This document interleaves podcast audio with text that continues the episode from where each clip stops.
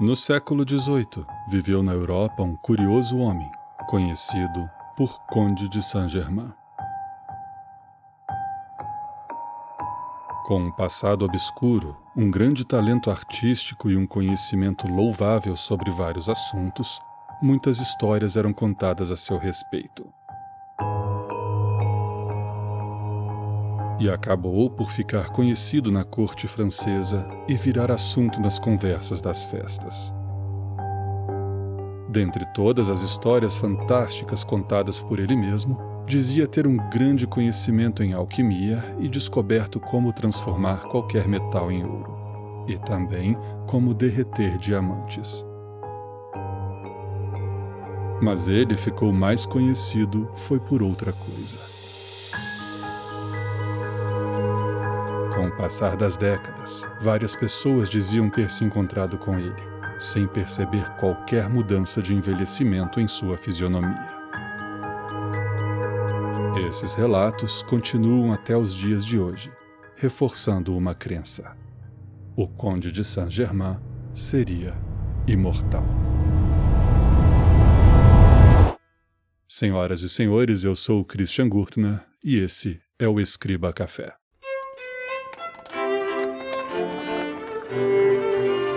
Era o ano de 1760.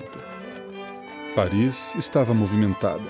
Pessoas e carruagens se misturavam pelas ruas, e as fofocas também. Chega aos ouvidos da condessa de Georgie que um curioso visitante havia chegado à casa de Madame de Pompadour, cortesã do rei Luís XV. A condessa ficou bastante curiosa quando foi informada de que o visitante era um tal Conde de Saint-Germain. Ela havia conhecido um conde de Saint-Germain em Veneza, muitos anos antes, e estava ansiosa para rever tão interessante figura. Mas ao encontrá-lo, algo parecia errado. Ele estava exatamente igual ao conde de décadas atrás. Ela perguntou se por acaso ele seria filho do homem que conhecera em Veneza. Ele respondera que não pois ele mesmo estava em Veneza e fora ele mesmo que a cortejara naquela época. A condessa disse ser impossível, pois o conde de Saint-Germain, que ela conheceu tantos anos atrás, aparentava ter quarenta e poucos anos. E o conde que ali estava não tinha envelhecido nada. Madame, disse ele, eu sou muito velho.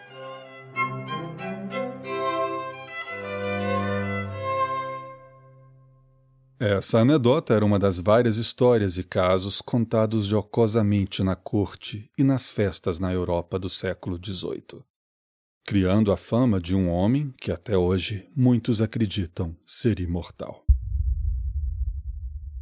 Mas quem era esse homem? Do seu verdadeiro nome e de onde veio, pouco se sabe. A versão mais contada é a de que era um judeu português nascido aproximadamente em 1700. O primeiro registro do Conde de Saint-Germain foi em uma carta escrita pelo renomado político e autor britânico Horace Walpole em 1745, em que contou que o conde estava em Londres e que havia sido preso por espionagem, porém solto em seguida. Walpole escreveu: Outro dia eles apreenderam um homem estranho, que se chama Conde Saint-Germain. Ele esteve aqui nesses dois anos e não diz quem ele é ou de onde veio, mas afirma que não usa o nome verdadeiro. Ele canta, toca violino maravilhosamente, compõe, mas é louco e não muito sensato. Ele já foi chamado de italiano, espanhol, polonês, alguém que se casou com alguém de grande fortuna no México e fugiu com suas joias para Constantinopla um padre, um violinista, um vasto nobre. O príncipe de Gales teve grande curiosidade sobre ele, mas em vão. No entanto, nada foi feito contra ele. Ele foi libertado. Estou convencido de que ele não é um cavalheiro.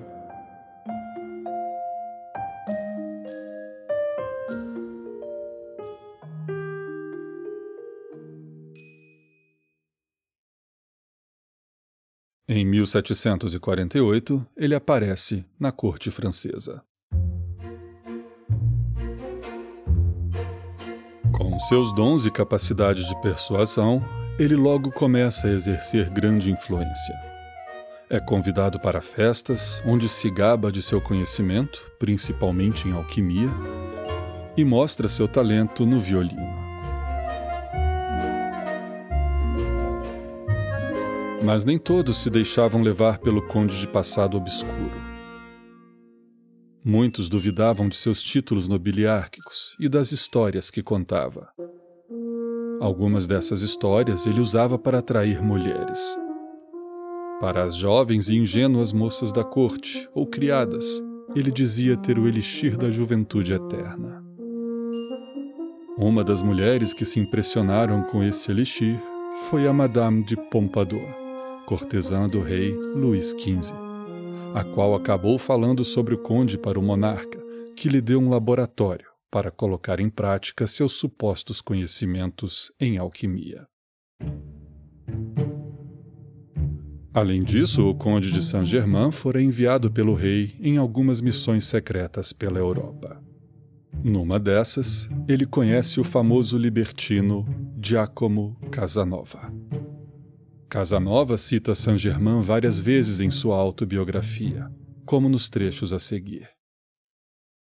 O jantar mais agradável que tive foi com Madame de Gergy, que convidou o famoso aventureiro conhecido pelo nome de Conde de Saint-Germain. Esse indivíduo, em vez de comer, falou do início até o fim do jantar. Pode-se dizer com segurança que, como conversador, ele era inigualável. Ele era estudioso, linguista, músico, químico, bonito e um perfeito mulherengo. Ele dava às mulheres alguns cosméticos que ele dizia que iriam preservar a beleza delas e que era muito caro produzir, mas que ele as presenteava com prazer. Foi assim que ele conseguiu obter o favor de Madame de Pompadour, que havia falado sobre ele para o rei para quem ele criaria um laboratório, no qual o monarca, um mártir do tédio, poderia encontrar um pouco de prazer ou distração. O rei lhe dera um conjunto de salas em Chambord e 100 mil francos para a construção do laboratório. E segundo Saint-Germain, os corantes descobertos pelo laboratório do rei teriam uma influência materialmente benéfica na qualidade dos tecidos franceses.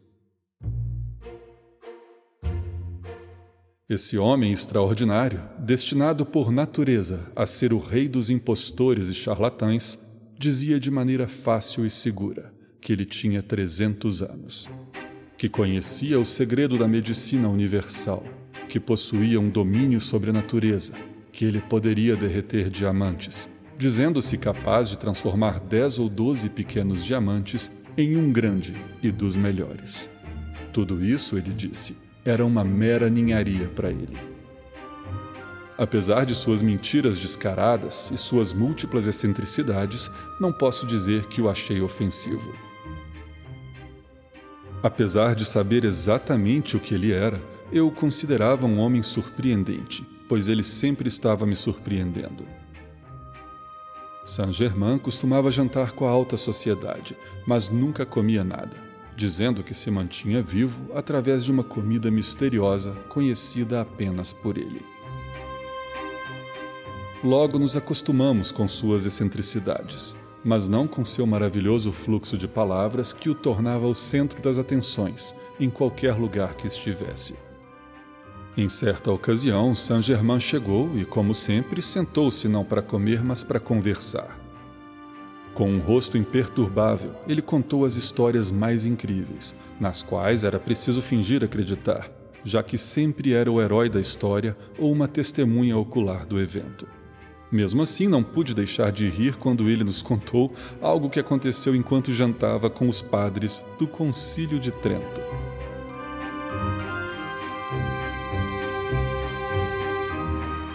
O rei estava tão iludido por esse grande impostor quanto a Madame de Pompadour, pois um dia ele mostrou ao Duque de Dupont um diamante da primeira água, pesando 12 quilates, que ele imaginou ter feito. Derreti, disse Luís XV, pequenos diamantes pesando 24 quilates e obtive esse grande com 12. Assim aconteceu que o monarca, impressionado, deu ao impostor a suíte anteriormente ocupada pelo Marechal Saxe. O Duque de Dupont me contou essa história com seus próprios lábios, uma noite, quando eu jantava com ele e um sueco em Metz.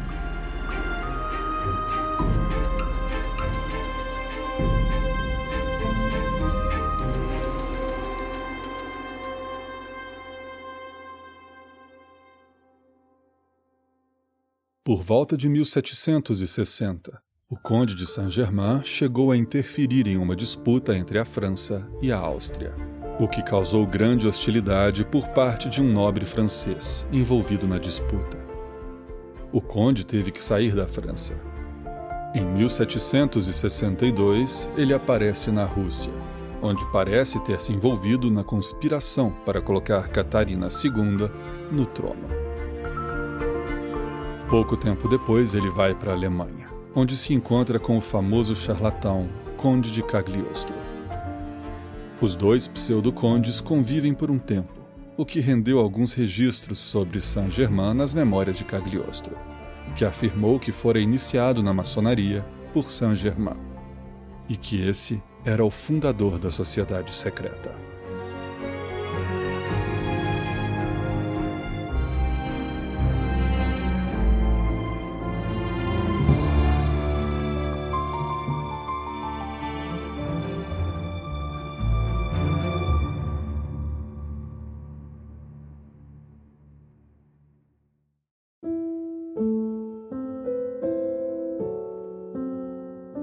Passar dos anos, Saint-Germain continuou viajando, e vez ou outra aparecia em alguma corte, onde já não fazia tanto sucesso.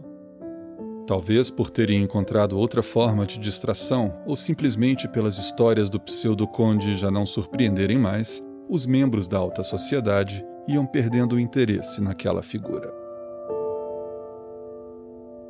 Ele foi visto pela última vez em Schleswig, na Alemanha onde tinha caído nas graças do príncipe Karl von Hesse, para o qual prometeu ensinar e pesquisar junto as ciências secretas. O príncipe hospedou Saint-Germain em Schleswig-Holstein, onde o falso conde provavelmente passou os seus últimos dias, morrendo em 1784.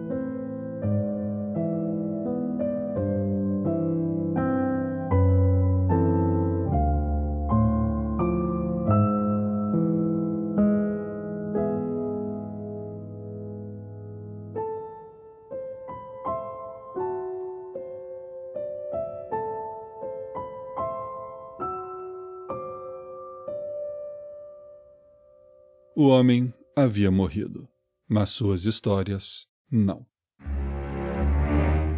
Anedotas e piadas, vez ou outra, eram contadas em festas e jantares, ironizando os supostos poderes que o Conde Saint-Germain dizia ter. Ele havia se tornado um personagem.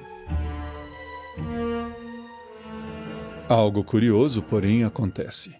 Com o passar do tempo, começa a surgir histórias de que Saint-Germain, com a mesma aparência, é visto em diversos locais da Europa, muitas vezes usando outros nomes. A história fica mais intrigante ainda quando, mesmo já passado tempo o suficiente para que qualquer ser humano tenha morrido de velhice, os casos de encontros ou avistamentos continuam.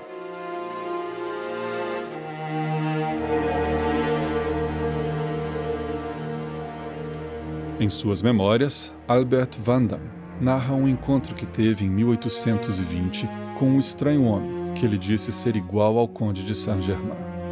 Ele escreveu: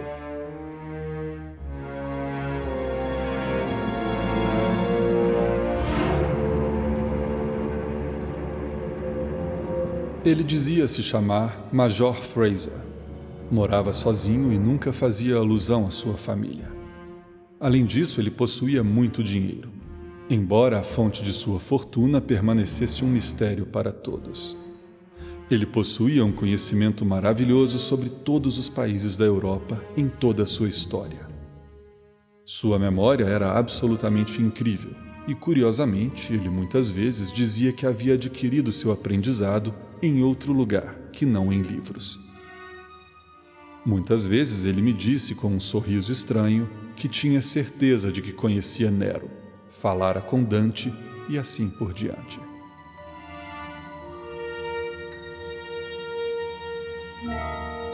Nunca mais se ouviu falar do Major Fraser. Esse tipo de relato continua surgindo até os dias de hoje. Seria esse homem realmente imortal? Pouco provável.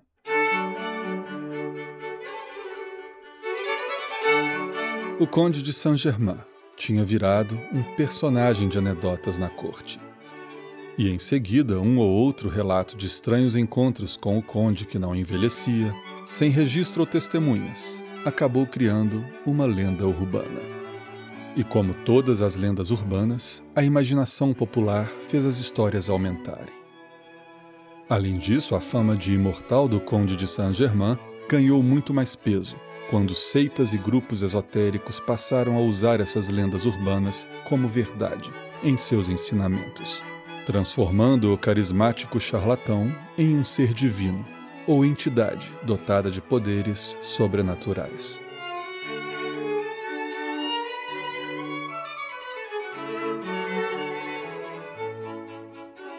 Há relatos, inclusive, de que ele vive até hoje e está morando em uma cidade holandesa. Porém, não é verdade.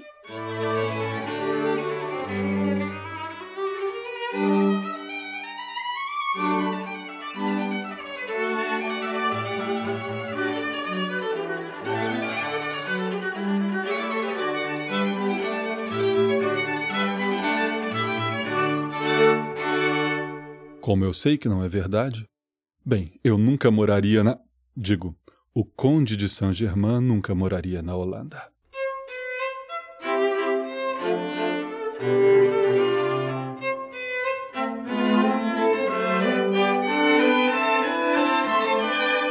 Pesquisar sobre a história do Conde de Saint-Germain hoje é um pouco complicado, já que seitas, grupos e crentes usaram sua imagem e nome para criar uma entidade de suas próprias crenças e geraram um enorme empilhado de material místico, fictício ou distorcido sobre a história do Conde, para assim poderem encaixá-lo em suas superstições.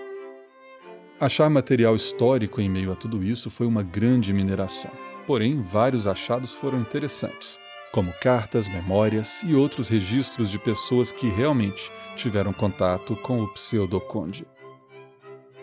E foi nesses documentos que esse episódio foi baseado. O conde de Saint-Germain, ao que tudo indica, foi um homem muito talentoso. Porém, foi também um charlatão e, dizem, mulherengo, tendo desvirginado algumas donzelas com suas histórias e carisma.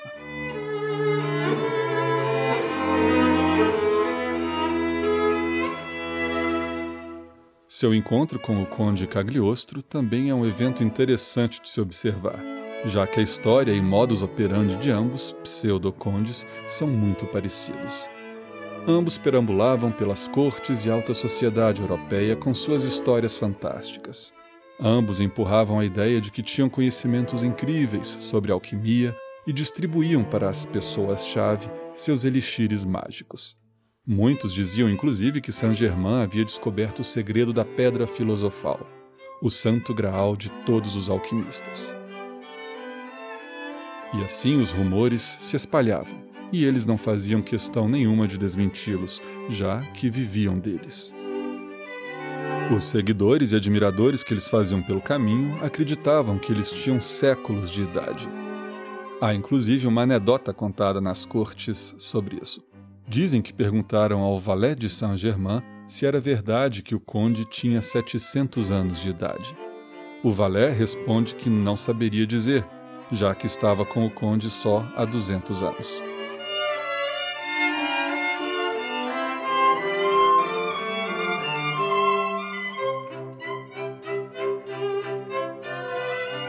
O fato é que sempre existiram charlatões em todas as épocas.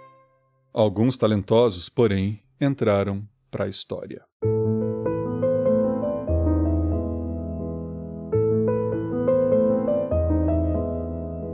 Senhoras e senhores, eu sou o Christian Gurtner e esse foi mais um episódio do podcast Escriba Café. Sigam o Escriba Café no Instagram. É só procurar por Escriba Café, tudo junto. Lá postamos visitas a lugares históricos, história, material complementar ao podcast e muito conteúdo interessante. Falando em conteúdo, abrimos também um plano de assinatura premium no site do Escriba Café onde os assinantes poderão ter acesso a conteúdo exclusivo e outros benefícios. E, claro, apoiar o Escriba Café. Acesse escriba.café. Só isso, não tem .com, não tem br, nada. escriba.café.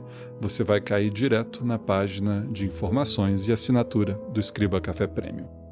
Ou então simplesmente acessa o nosso site, normalmente escribacafé.com, e procura por Escriba Premium no menu.